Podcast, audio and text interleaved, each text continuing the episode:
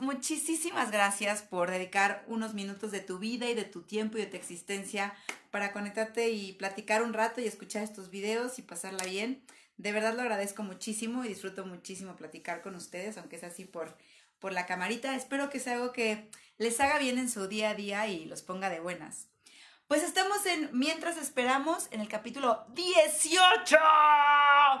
Cosa que está súper emocionante. Estoy emocionada de que sigas aquí, de que yo siga aquí. Y hoy les traigo algo bien padre. Bueno, a mí me encantó hacerlo para ustedes. Yo soy fan de leer, o sea, de verdad leo de todo. Este año no he leído mucho porque mi cabeza ha estado muy saturada de chamba. Hola, Noraña llegó a tiempo. ¡Uh! Bien, siempre llega tarde el chavo, ya lo que me, pero siempre llega tarde. Llega ya cuando me fui, pero bueno, siempre le comenta ahí, hola. Bueno, entonces eh, me encanta leer y me encanta leer todo. O sea, aquí entre nos, me encantan las revistas Cuo, muy interesante. O sea, soy fan. Porque como me encanta, porque como soy muy dispersa y me gusta de todo, pues esas, esas este, tienen notitas curiosas y datos pequeños que me encanta. Amo, amo, amo los datos curiosos. Amo las cosas que puedes sacar en cualquier situación. O sea, son datos que a nadie le importan, que no te van a salvar la vida, pero para esos momentos de silencios incómodos o que nadie sabe qué decir o simplemente para tu gusto personal, néngale, sacas tu as y echas tu comentario de de dato curioso que nadie sabía y ya te sientes acá. No, hombre, es que yo soy un chingo, pero la verdad es que la leíste de algún libro o, algo así. Así que les traigo mis datos curiosos favoritos para platicarlos con ustedes. O sea, esto no les va a servir para ningún tipo de terapia psicológica, solo vamos a pasar un buen rato y creo que, creo que están re buenos. El primero que les quiero contar es que, no sé si algunos de ustedes sabían, pero en Nueva Zelanda Tú te puedes dormir encuerado en cualquier parte de las dos islas y no hay un bicho que te pique y te mate. O sea que puedes descansar tú en el paz. Si te vas un día a acampar a Nueva Zelanda, ningún animalito que te vaya a picar, araña, bicho, lagartija, lo que sea, ninguno tiene la capacidad de matarte. Y lo chistoso es que en Australia es todo lo contrario. No tengo la cifra exacta, pero en Australia hay un chorro de bichos que con la primera mordidita, ¡pum!, te mueres. Pero en Nueva Zelanda no. Otro dato súper bueno de Nueva Zelanda, que a mí me, encantó cuando me lo contaron, me lo contaron hace un chorro, fue que por andar rompiendo el equilibrio natural, Nueva Zelanda tuvo un periodo así terrible en su ecosistema. Resulta que ellos dijeron, ay, mira, no tenemos caballos, vamos a meter caballos. Entonces trajeron caballos de no sé dónde y los metieron a Nueva Zelanda y pues andaban ahí felices con sus caballitos. No manches, tenemos caballitos, qué increíble. Y bueno, los caballos empezaron a comer y luego empezaron a hacer popó y se hizo una plaga de popó. O sea, todo estaba lleno de popó. ¿Qué hacemos con la popó? O sea, hay demasiada popó en el campo. ¡Conejos! Traigamos conejos que se coman la popó de los caballos. Entonces, pues órale, trajeron conejos. Y pues no leyeron las letras chiquitas que los conejos tienen un chorro de hijos. Y entonces los conejos se hicieron plaga. Y Nueva Zelanda, conejolandia. O sea, conejos por todos lados, brincando por todos lados. Y entonces dijeron, híjole, ¿saben qué? Pues perros. Vamos a traer perros que se coman a los conejos. Y ya cerramos el círculo. Traen a los perros. Pero ¿qué creen que decidieron los perros? Que ellos no querían comerse conejos. Querían comerse a los kiwis, a los kiwis. Para los que no sepan, los kiwis es la frutita, pero en Nueva Zelanda hay unos pajaritos que son como lo icónico de allá, que se llaman kiwis, son gorditos panzoncitos, no vuelan y tienen un pico hermoso. Y bueno, los perros decidieron que lo que les gustaban eran los kiwis. Y entonces en Nueva Zelanda, no sé si siga, pero un rato estuvieron los kiwis en peligro de extinción. Y todo esto fue por meter caballos. Entonces, esa historia se me hace increíble y son como de las historias que siempre cuento. Ah, ok, en la cámara. Em, ok, gracias Maris Cervantes. Espero que se vea mejor. Ah, creo que ahí está mejor. Sí, ¿verdad? O, veo la cámara. Ok, bueno, el otro.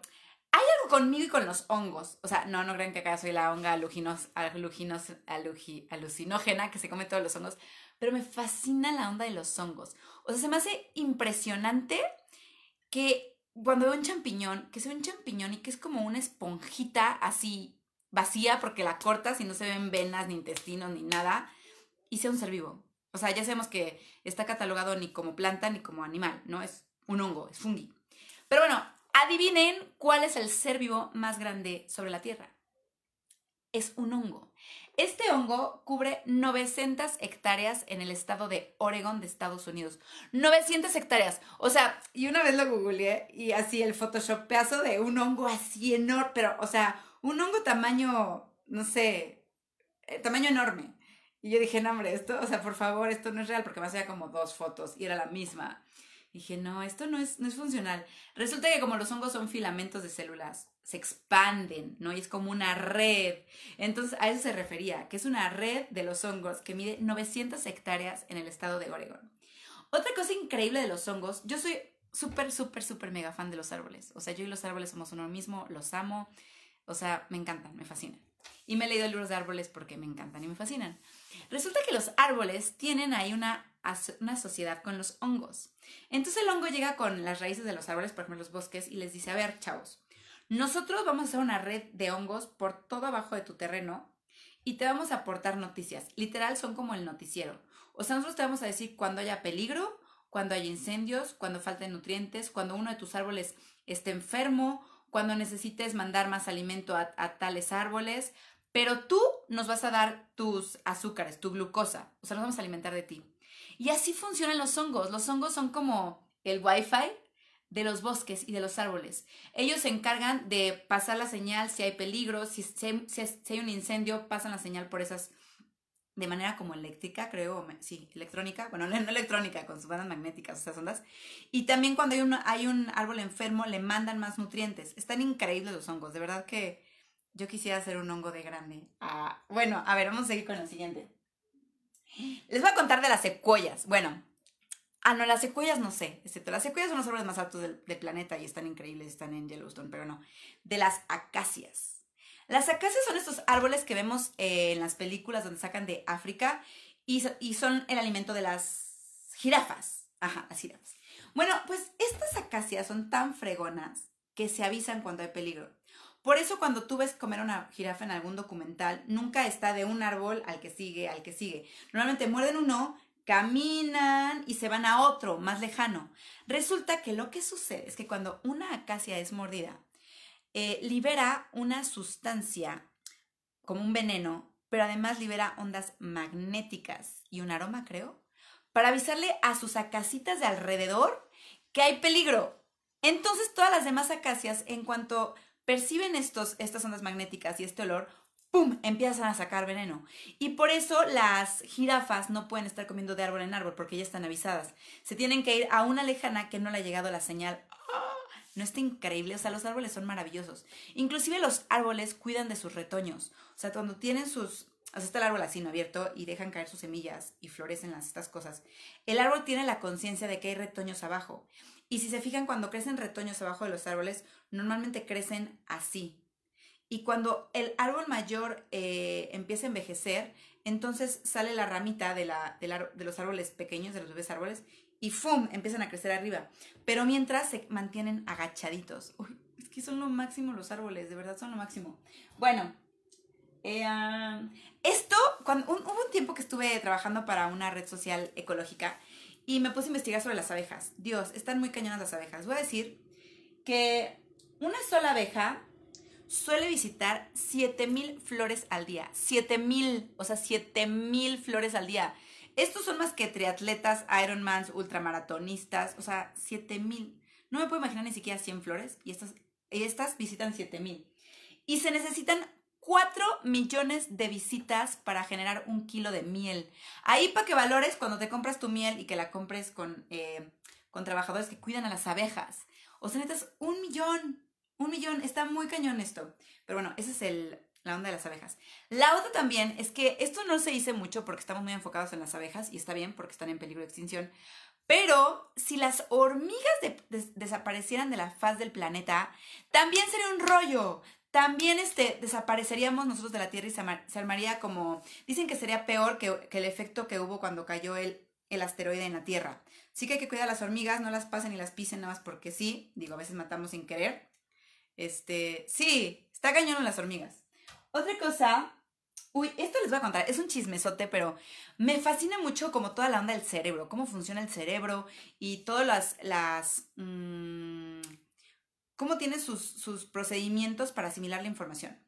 Resulta que un amigo de mi papá, mi papá ya tiene 65 años, pero este señor yo que tuvo el accidente neurológico hace como 10. No sé si fue una, un aneurisma o fue un trombo. La onda es que tuvo un, un accidente cerebral. El cuate se despierta y perdió como 20 años de su vida. O sea, sé que a sus hijos no los reconocía porque los recordaba de chiquitos. Cuando ve a su esposa le dijo, ¿qué te pasó? Porque él únicamente lo recordaba joven. Mi papá lo fue a visitar y en cuanto entró se asustó el señor, el amigo dijo, ¿qué te hiciste Jorge? O sea, estás pésimo. Porque obviamente este señor se quedó con la idea de cuando mi papá era joven y traía la mata larga y era un hippie. Perdió 20 años de su memoria. Y dice la esposa que cuando estaba en el cuarto del hospital abre los ojos y ve una pintura negra enfrente colgada. Y le dice a su mujer, ¿qué es esa pintura negra? Era la tele del departamento, bueno, del, del hospital. Lo que se me hace impresionante es cómo el cerebro tiene como carpetas o cajones por época, porque cómo es posible que haya, digo, no soy médico ni neurólogo ni nada, pero perdió 20 años de su vida así, justo, o sea, de sus hijos no se acordaba, de los nietos menos. Es impresionante cómo el cerebro yo que tiene carpetas o alguna manera de ordenar los recuerdos. Entonces, bueno, eso el cerebro está súper padre. Otra cosa es que a veces nos creemos que somos súper pensantes y que todo lo tomamos de manera racional, pero la verdad es que el 95% de las decisiones que tomas las toma tu inconsciente. Toda esa información que tú no tienes ni idea que vas absorbiendo o que ya la tienes de hace mucho tiempo, tiene más el control que tus conocimientos de ahora. Y de hecho se dice que diario repites los mismos pensamientos entre un 97 y 99%. O sea, tus pensamientos de ayer son casi igualitos a los de hoy. Por más que te quieras innovar y pensar otras cosas, estamos en lo mismo. De ahí que repetimos el patrón. Pero eso el cerebro está muy cañón porque tienes que estar como muy abusado todo el tiempo de toda la información que absorbes en el inconsciente porque eso va a manejar tu consciente. Eh, bueno, uy, otro que vi que está increíble. Hay un hay una serie en Netflix sobre el cerebro, se les recomiendo un chorro, no me acuerdo cómo se llama, pero ahí está, está como de moda. Y entonces decía que más o menos tu cerebro cambia tus recuerdos un 90%. O sea, todos los recuerdos que tienes, lo más seguro es que solamente sea verdad 10% todo esto no pasa de la noche a la mañana, o sea, no el recuerdo de hoy, mañana ya es 90% erróneo. Conforme va pasando el tiempo y tus, y tus emociones y otras experiencias, el cerebro empieza a cambiar tus recuerdos y te quedas con el 10% de la verdad y el 90% es pura mentira. Pero por otro lado es bueno, porque entonces podemos modificar nuestros recuerdos o no creerles tanto, ¿sabes? Bueno, el cerebro es una cosa maravillosa que a mí me fascina. Ok, hay otra cosa que está increíble, que ayer se las iba a comentar, pero se me fue, es que el cerebro no sabe si algo lo estás pensando o está sucediendo. Y más cuando llegas a tener la emoción. O sea, si yo pienso algo y me empieza a dar muchísima tristeza y realmente me siento triste, el cerebro piensa que eso realmente está sucediendo. Entonces hay que tener mucho cuidado porque el cerebro no distingue. E inclusive algo que me fascinó es que si tú escuchas música, o recuerdas música, para el cerebro es lo mismo. O sea, no hay diferencia en que lo estés escuchando o lo estés pensando sonar, es lo mismo. Y algo que me da mucha, esto no tiene nada que ver, pero no les pasa, es que yo me cacho muchas veces que, no sé, estoy escuchando un podcast de un cuate, ¿no? Y luego voy a su Instagram y, y lo empiezo a leer. Y cuando mi cerebro lee lo que él escribe, ya le pone inmediatamente la voz de, de este señor que yo escuché en mi podcast. E igual si te fijas, cuando tú lees todos tus mensajes de WhatsApp, no los lees en neutral, ni los, lees ni los escuchas con tu voz. Los escuchas en tu, o sea, los estás leyendo, pero a la vez los estás escuchando con la voz de la persona que lo escribió.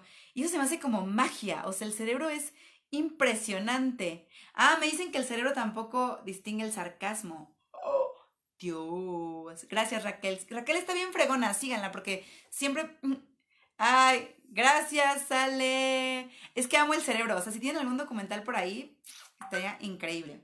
Em, sigamos por acá. Ah, bueno, lo que les he contado también del cerebro, que a los 21 años, a los 21 años, si haces algo repetidamente durante 21 días, la conexión de la neurona se crea. Pero si dejas 21 días de hacerlo, la neurona también se puede desconectar. De hecho, hay una teoría que va en contra de que dicen que cuando somos grandes eh, aprendemos menos. Hay una teoría que dice que a partir de los 30, 32 es tu época donde más puedes aprender y que las neuronas se siguen reproduciendo y creciendo. Eso es lo que dicen. Otra cosa que leí de Albert Einstein sobre el cerebro, ya no me clavo mucho, es que Albert Einstein tenía un cerebro un poco más chiquito que lo normal. Pero el rollo era que su explosión demográfica de neuronas era mucho mayor a la del promedio, pero en sí su cerebro era más chiquito. Hola, Connie. Ok. Uf, bueno, uno de, uno de mis así máximos en la vida es Leonardo da Vinci. O sea, me encantaría ser su hija, su esposa, su adoptada, su algo. Me fascina ese cuate, para mí es de los más brillantes de la humanidad. Y me encanta porque hizo de todo. O sea, el cuate decía, ah, voy a hacer música y lo hacía chingón. Eh, voy a pintar y lo hacía chingón. Eh, voy a hacer matemáticas. Todo lo que hacía lo hacía fregonete, clavado. Y además era vegetariano, entonces también tenía como una conciencia ahí con la naturaleza. Ah, que me dicen, y cuando no conoces la voz del que te envió el mensaje, pues creo que le pones la tuya, ¿no? Sí, creo que le pones la tuya o, le inventas una. No sé. Lo voy a checar, no lo había pensado. Pero bueno, estamos hablando de Leonardo da Vinci. Entonces, bueno, este ser increíble e impresionante está muy buena onda lo que hacía. Este cuate dormía 20 minutos cada 4 horas. Y sí, o sea, si no, yo no entiendo cómo hacía tantas cosas en, en una jornada de tiempo normal. Digo, lo mantenían, los mecenas le daban dinero, no tenía que preocuparse por eso, pero hubo un tiempo donde sí trabajaba. Entonces, este cuate, gracias por el libro, me recomendaron un libro, se llama El libro Neurociencia de las emociones y los sentimientos. Gracias, Edith. Sí, lo voy a leer. Bueno, entonces, Leonardo da Vinci lo que hacía es que dormía 20 minutos cada 4 horas. ¿Y cómo le hacía? se ponía una cuchara en la mano y ponía una, un plato de metal abajo. Entonces él sabía que en 20 minutos él iba a caer rendido e iba a soltar la cuchara. Entonces estaba dormido y cuando la cuchara caía de su mano, porque su mano ya se había relajado, y pegaba en la, en, la charola de, de, metal, ¡pum! Se despertaba y empezaba a trabajar. Y así mantenía como sus 20 minutos de, de sueño cada cuatro horas. Y él decía que también en ese momento donde su cerebro entraba como en la relajación total, era el mejor momento para levantarse y no estar como abotargado. Entonces está como, está súper loco. O sea, creo que yo no podría. Porque más si lo intento voy a estar pensando en Leonardo da Vinci. Y si no lo logro me voy a sentir súper mal. Pero bueno, em, esto ya lo había leído, pero se me hizo increíble. Y es algo que no me puedo imaginar porque realmente no estoy muy metida en la onda geek. Pero chequen, la capacidad de tu cerebro para almacenar memoria es de 2.5 petabytes. O sea, un millón de gigabytes puede guardar tu cerebro. Con esto es para que no pongamos pretextos de que ya no nos aprendemos los teléfonos de nadie, o que se nos olvidan las cosas, o que hay cosas que, que, no podemos entender, o que se nos olvidan, o que no nos interesa, o que eso no me da. O sea, tienes un millón de gigabytes en el cerebro. Y me acuerdo que había leído también la cifra de cuánto, cuánta información puede procesar nuestro cerebro en un segundo. Y es una cosa brutal. O sea, nuestro cuerpo humano es una, no cuerpo humano es una locura, pero el cerebro es la máquina más perfecta y poderosa, tanto a favor como en contra de nosotros. Ya casi termino, pero tengo tres más buenazos. Uf, de otra cosa que soy fan es de los pulpos. O sea, desde que salió el cuate, ¿cómo se llama el pulpo este? El que anunciaba lo del, lo del mundial, que siempre latino. Paul, el pulpo Paul. Desde ahí dije, Dios santo con esos pulpos, algo tienen. Y les voy a leer algunas de las características que me hicieron, se me hicieron brutales. Bueno, primero, em, tienen un pico chiquitito venenoso. Todo lo demás es músculo, pero tienen un pico que con ese pican y tienen veneno. Todos los pulpos tienen veneno. La otra es que respiran por sus brazos. Tienen tres corazones pueden aprender como un perro a esta onda del refuerzo positivo y eso, que a mí me choca que digan, es que el pulpo tiene inteligencia. Híjole, chavos.